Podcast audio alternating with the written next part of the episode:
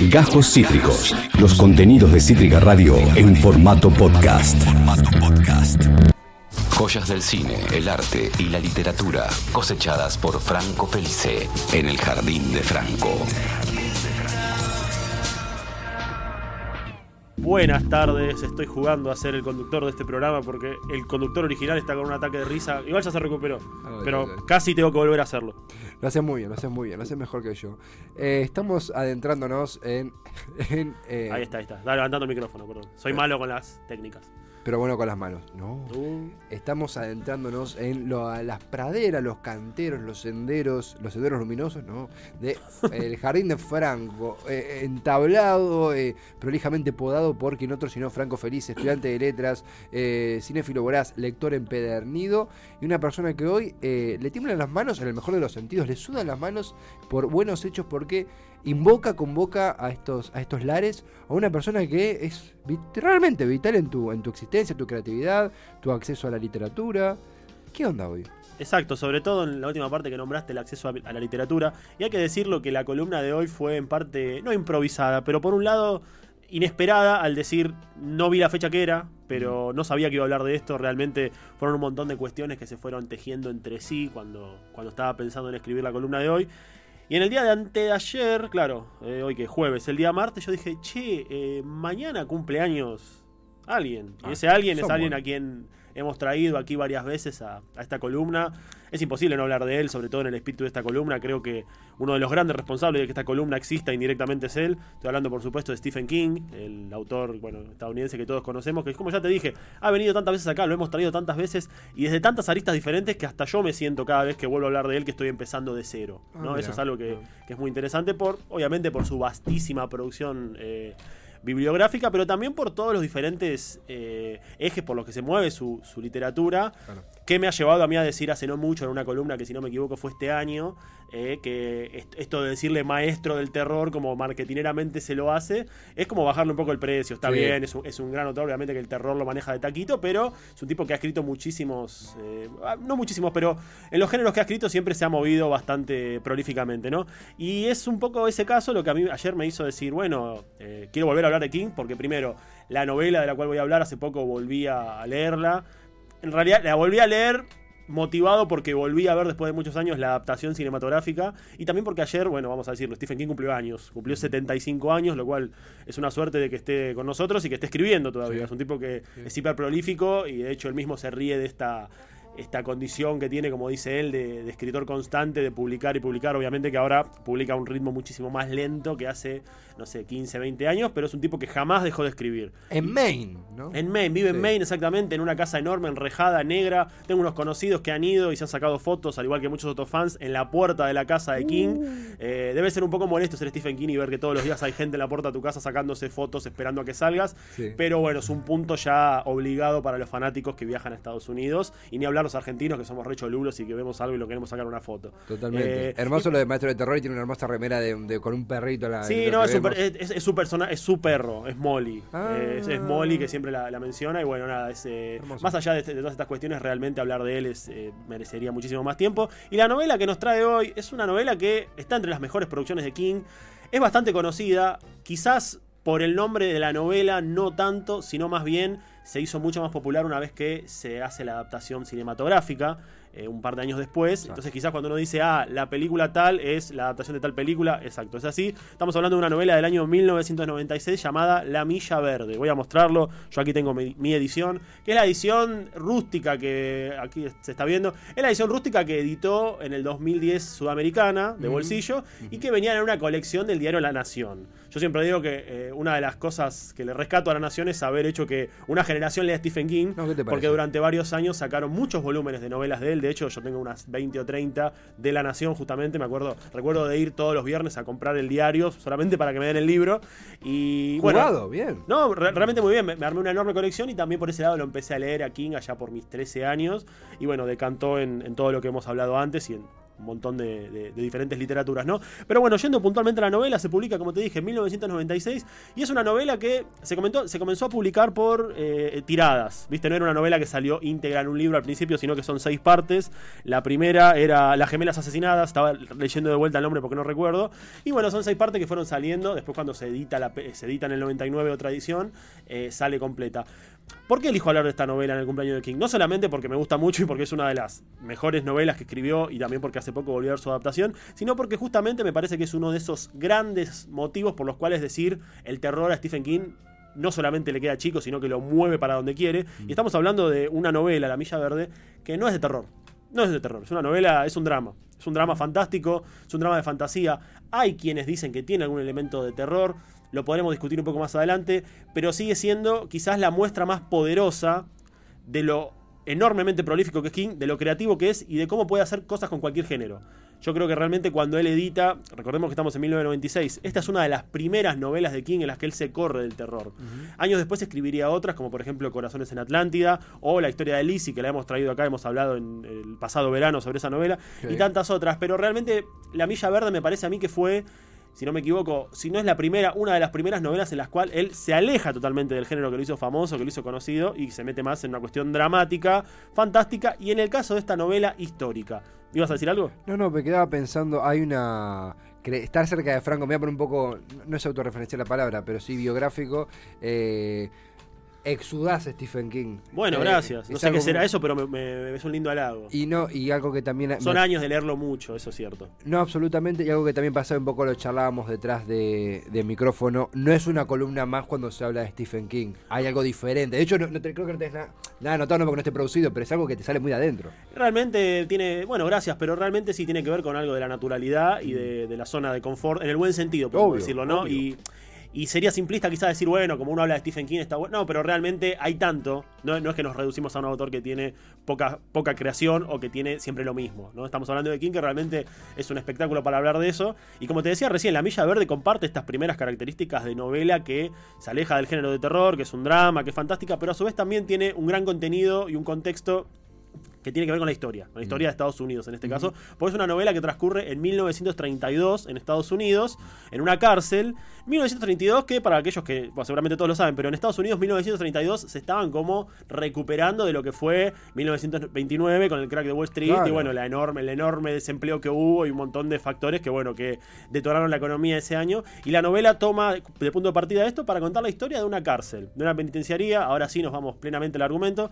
La historia comienza con eh, un anciano llamado Paul, Paul Edgecombe, que está contando, le está contando, a- en- está en un asilo de ancianos y le está contando en el presente, estamos hablando de los 90, le está contando a una compañera suya una historia, le está contando sus anécdotas y ahí empezamos a ver, a medida que va avanzando, que él cuenta su propia historia como guardia cárcel en una cárcel de Estados Unidos en 1932 y él era el encargado del pabellón de los condenados a muerte. Recordemos que en Estados Unidos la pena de muerte es algo que ha, una discusión que ha atravesado décadas y que durante la década, sobre todo del 30, de los 20, de los 40, 50, 60, podemos decirlo durante gran parte del siglo pasado, estaba presente en Estados Unidos. Sí, sí, y de la mano de la silla eléctrica, que era la- el modo la- de la condena para aquellos que estaban, como te dije, condenados a muerte. Entonces, bueno, la novela toma como punto de partida esta situación. Una cárcel en Estados Unidos y el pabellón de los condenados a muerte. Todo esto narrado por Paul, este protagonista, que, bueno, lo está rememorando desde de cuando, rememora cuando él era joven, ¿no? Recordemos que él está en el, en el presente en un asilo de ancianos, es un hombre muy, muy viejo y está contándole esto a una, a una de sus compañeras, a una, una amiga suya,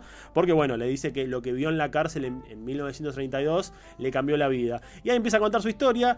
Y empieza a contar su historia y, y más allá de contar cómo se vive y cómo es el día a día de un grupo de guardiacárceles que están asistiendo a personas que saben que van a morir. Porque, insisto, ellos trabajan como guardias, ellos porque son él y dos amigos, tres amigos más, en realidad tres guardias más, están contando cómo se preparan en el día a día un grupo de personas que están condenados nada menos que a la muerte, sabiendo que van a morir, sabiendo que tienen una fecha, una hora y un momento y un protocolo a seguir para, bueno, te van a matar. O sea, vas a ir a la silla eléctrica, va a estar la, la extrema unción, va a haber El un corredor cura. de la muerte, creo El que corredor de la muerte, exactamente. Eh, es como, ya está, ahí entra un poco en juego la desesperación. Esto en la novela está muy bien, muy bien contado, ¿no? Cómo se ve desde el punto de vista del narrador cómo los, los, presidiarios están asustados o algunos están esperanzados de que quizás van a volver a verse con sus familiares que murieron. Ese tipo de cosas le da mucha bolilla realmente al punto de vista del carcelario. Pero lo que ocurre interesante es que un día llega a la, a la prisión un preso nuevo que llama la atención primero por sus condiciones físicas. Es un hombre de dos metros y medio, enorme, negro, grandote, que es como una suerte de, che, este tipo que hizo, ¿viste? Está condenado a muerte, que habrá pasado? Es un personaje llamado John, John Coffey, que entra mucho el chiste en la novela porque él mismo dice su nombre analfabeto. Él dice coffee, suena como café, pero se escribe diferente. Eh, su nombre es gigantesco. En la novela se hace mucho hincapié sobre cómo es su, su contextura física. Sí, sí, sí. Y es un hombre que llega acusado de haber matado a dos niñas. A dos niñas que vi, trabaja, vivían en una granja donde él trabajaba. Un hombre pobre, un hombre de la zona rural. Y bueno, nada, por haber asesinado a dos niñas, lo llevan al corredor de la muerte. A medida que va atravesándose el argumento y que va, va, aumentando la tensión y van aumentando las relaciones entre ellos, vemos que este narrador Paul se da cuenta que John tiene algunas cosas particulares, como por ejemplo poderes. Y acá empieza el costado más fantástico de la novela, porque si bien nunca deja de ser dramático, algo que también se, se nota mucho en la película, eh, la, la, parte fantástica no afecta al dramatismo. No mm. es que uno la está viendo o leyendo y dice, bueno, che, eh, venía bien, venía como viéndome, ah, pero ahora veo que este tipo tiene poderes sanadores y me la tira para abajo. Mm. Para nada, está realmente muy bien hecho en la novela, de la película hablaremos después, pero vemos que este preso, John Coffey, tiene como características diferentes, no es un tipo violento, siempre está asustado, parece muy vulnerable, pareciera que tiene algún tipo de, de tara, y, y, esto se va notando en los presos, sobre todo en Paul, que empieza a establecer un vínculo, ¿no? Uh -huh. Entonces estamos viendo al presidiario, al hombre que es la mayor autoridad del sector, establecer una relación casi de confianza con un tipo que está acusado de haber matado a dos niñas y por algo está condenado a muerte en esa cárcel. Bueno, Obviamente voy a tratar de evitar spoilers, pero nos vamos dando cuenta de que la historia de lo que se acusa a John Coffey no es como se dice, guiño guiño, no mm. quiero decir la frase spoileadora, pero bueno, como que está ahí un poco injusto, un poco no, está ahí injustamente, fue incriminado, que la persona que realmente hizo esto aparece también es un personaje, no voy a, decir, voy a decir quién es, perdón, no voy a decir quién es porque si no lo spoilearía totalmente, pero es un personaje que todos sabemos quién es y aparece. Y bueno, toda esta historia de la culpabilidad se va desarrollando de diferentes maneras a medida que Paul y John se van haciendo más amigos, van teniendo mucha cercanía, a tal punto que eh, John Coffey lo cura de, por ejemplo, una infección urinaria que él tenía, ¿no? Lo agarra y lo toca y se cura. Y ese tipo de cosas empiezan a mostrar que, bueno, que es una persona que tiene poderes mágicos, que tiene poderes sanadores y que es como una suerte de ángel, ¿no? Uh -huh. esto, esto en la novela también se toca mucho de, de, que, bueno, realmente que John Coffey es una persona que tiene poderes, es un enviado de Dios, como, como dicen algunos, o es un ángel. Todo esto va ocurriendo de una manera u otra y finalmente, bueno, llega el momento del de desenlace, se podría decir, obviamente no lo voy a decir para spoilear, en el que a John Coffey le llega su hora, porque recordemos que un condenado a muerte tiene los días contados literalmente, y bueno, ahí se, se tejen un par de cuestiones que, eh, digamos, todo, toda la parte final del argumento de la novela termina siendo lo más fuerte y quizás una de las mejores muestras de la escritura de Stephen King, ¿no? Porque construye una escena dramática, una escena, perdón, construye una historia dramática desde sí. cero y a su vez uno también piensa que dentro de toda esa cir circunstancia fantástica y dramática también hay un elemento que da miedo. Y ahí es como que por ahí me estoy contradiciendo con lo que dije antes, ¿no? Pero mm. por ahí un poco uno dice, sí, acá está el terror, porque a veces el terror es algo tan terrible, pero tan palpable que es, termina dando más miedo que incluso algo sobrenatural, ¿no? Y entonces lo vemos ahí en la novela muy bien eh, explicado, porque estamos viendo el terror de un hombre inocente que está siendo condenado a la silla eléctrica. Uh -huh. Entonces ahí hay como una suerte de juego con el terror que nunca deja de lado el dramatismo y, el, y, y la fantasía. Claro. Pero que termina generando todo un cóctel de emociones que, bueno, son bastante fuertes. Es una novela que la primera vez que la leí lloré mucho y después cuando vi la película lloré mucho más. La película, ahora hablando un poco más de la película, eh, es del año 99 o del 2000, no recuerdo. La dirigió uno de los directores que más ha trabajado con eh, adaptaciones de Stephen King, que es Frank Darabont. Y te puedo decir que La Milla Verde, como se la llamó en la, en la adaptación de la película Milagros Inesperados, seguramente muchos la conozcan de ahí, Milagros Inesperados, eh, no solamente es una gran, gran película, más allá de cuestiones de que, bueno, ha sido nominada al Oscar Mejor Película, ha tenido infinidad Tom de... Hanks, Tom, sí. Está Tom Hanks haciendo de Paul Edgecombe, está Michael Clare Duncan haciendo de John Coffey. Mm. Eh, más allá de todas estas cuestiones puramente burocráticas y comerciales, es una hermosísima película, la volví a ver hace poco en su reestreno en el cine, eso también me, me motivó, me motivó a volver a leer claro. la novela. Pero realmente es fascinante, es una película hermosa, es fuerte, eh, tiene un montón de cosas que por supuesto, recordemos, lo voy a repetir, estamos hablando de una cárcel donde hay condenados a muerte que están camino a una silla eléctrica cada uno tiene una historia bastante pesada. Y esto en la película está muy bien narrado, es una película muy intensa, realmente intensa, desde el dramatismo, ¿no? Desde el dramatismo y lo fantástico porque no tiene escenas que, hagan a- que le hagan a uno taparse la cara, quizás una, hay una que es bastante fuerte, pero tiene como, como todo este cóctel de emociones que te dije antes. Lo dramático, lo fantástico y lo, lo inexplicable, ¿no? Realmente lo inexplicable porque uno en un punto, antes de que se sepa en el argumento, uno se da cuenta que John Coffey está ahí por error. O por error o por negligencia. Entonces uno va pensando en todo eso y bueno, va viendo también cómo viven estos presidiarios, cómo es la relación con, lo- con los guardias y bueno, cómo se van preparando para ese momento de la hora inevitable de la muerte. Está Franco Felice contándonos sobre La Milla Verde, Stephen King, año 1996, en el Jardín de Franco, libro contemporáneo a ti, año Exactamente, de eh, eh, exactamente, el año que yo nací creo que se editó un poco después, si no me confundo en octubre, así que yo estaba tomando la teta seguro cuando salió, pero bueno, tenemos la misma edad. Estamos viendo acá escenas del tráiler. Algo muy interesante que el otro día me lo preguntaba un amigo, ¿por qué se llama La Milla Verde? Sí. Y me decía, ¿por qué se llama la Milla Verde la Milla Verde? Y la, respuesta es bastante sencilla, no- no- no es nada científica. El piso donde se trasladan a los condenados a muerte desde la celda hasta el cuarto donde está la silla eléctrica era un suelo verde. Entonces se le llama la milla verde por eso. La milla, ¿por qué? Porque una milla es una medida de, de medición bastante larga. Entonces está como esta metáfora de que nunca se termina ese pasillo. Entonces es que se les hace interminable. Claro. Que como a los presos se les hace interminable llegar a la silla donde los iban a matar, donde iban a morir electrocutados, era la milla verde. Y hay algo que quizás dé un pequeño spoiler, pero es tan increíble que lo voy a decir igual. Cuando la novela está por terminar, recordemos que todo esto es una narración del Paul del presente. Sí, del- en del un Paul- geriátrico. en un geriátrico del Paul contándole a, a esta persona cómo fueron sus días. Eh, hay una frase al final que yo la realmente la, me emocionó mucho cuando la leí. Porque él, recordemos, es una persona que tiene 108 años en la novela. Es una persona muy vieja y que ha visto morir a un montón de gente, a toda su familia.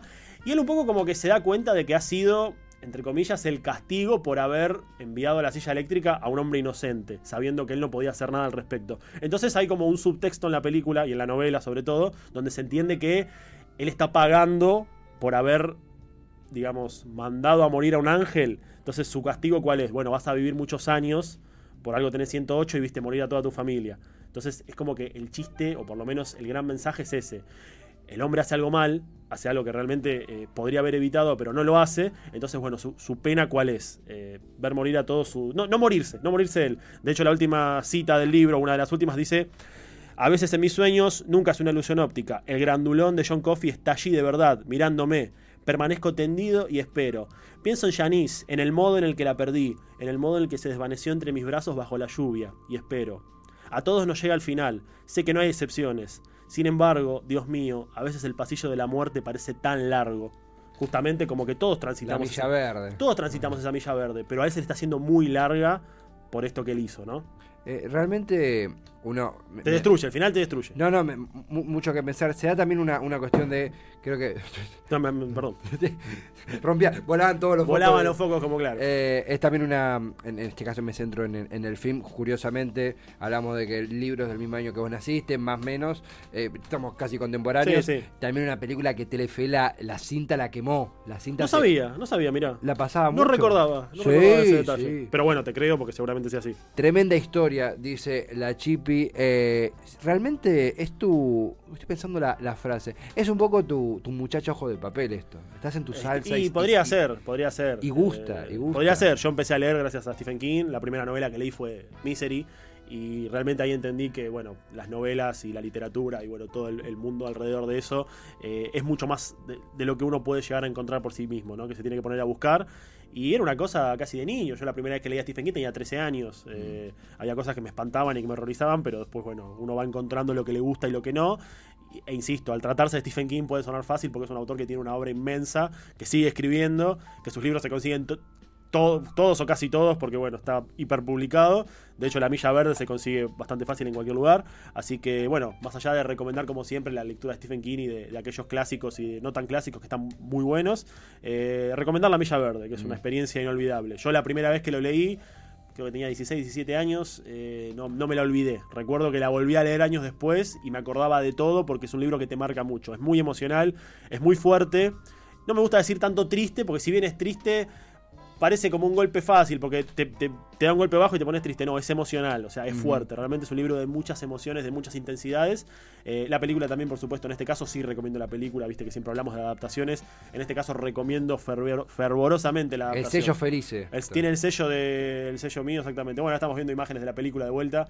Eh, bastante fiel la adaptación, realmente eh, una de las obras redondas de King, podemos decir. Franco, como siempre, no solo reactivando la, la industria literaria, de la, industria editorial de la República Argentina, sino también dándonos mucho en qué pensar en las recorridas en tu jardín. Espero, eh, confío en que me acompañes al cierre del Tormentas de hoy. Por supuesto. Un placer. En el jardín de Franco. Y feliz Franco, cumpleaños a Stephen King desde Avellaneda. Vamos a pagar, por supuesto, Espero que le llegue. Stephen King que ha portado en su mano un mate del rojo de Avellaneda. Exactamente. En la segunda adaptación de It, Sí, él aparece tomando. Claro, esto la- la- muchos decían, ¿pero por qué? ¿Cómo carajo fue? Bueno, el director de It es argentino y. Andy Muschietti. Andy Muschietti, si no me equivoco, nació en Banfield. Y no sé si es de independiente, pero era un poco un gesto de argentinidad. Entonces la foto de Stephen King tomando un mate independiente, yo recuerdo cuando la vi revolucionó todo. Recuerdo ir al cine a ver It y en ese momento fue pa- parecía un recital. Tipo, apareció King con el mate del rojo y. ahí. Sí, sí, sí, sí. Y me gusta que, porque era fácil si era de River, de Boca, pero que sea independiente. Sea independiente para los de Avellaneda. Estamos en Avellaneda. Claro, yo dije, hay una conexión entre Avellaneda y Stephen King. Esto Está la cancha cinco cuadras, digo. Sí, claro, no, esto es fatal, fatal, realmente. Acabas de escuchar Cajos Cítricos. Encontrá los contenidos de Cítrica Radio en formato podcast en Spotify, YouTube o en nuestra página web.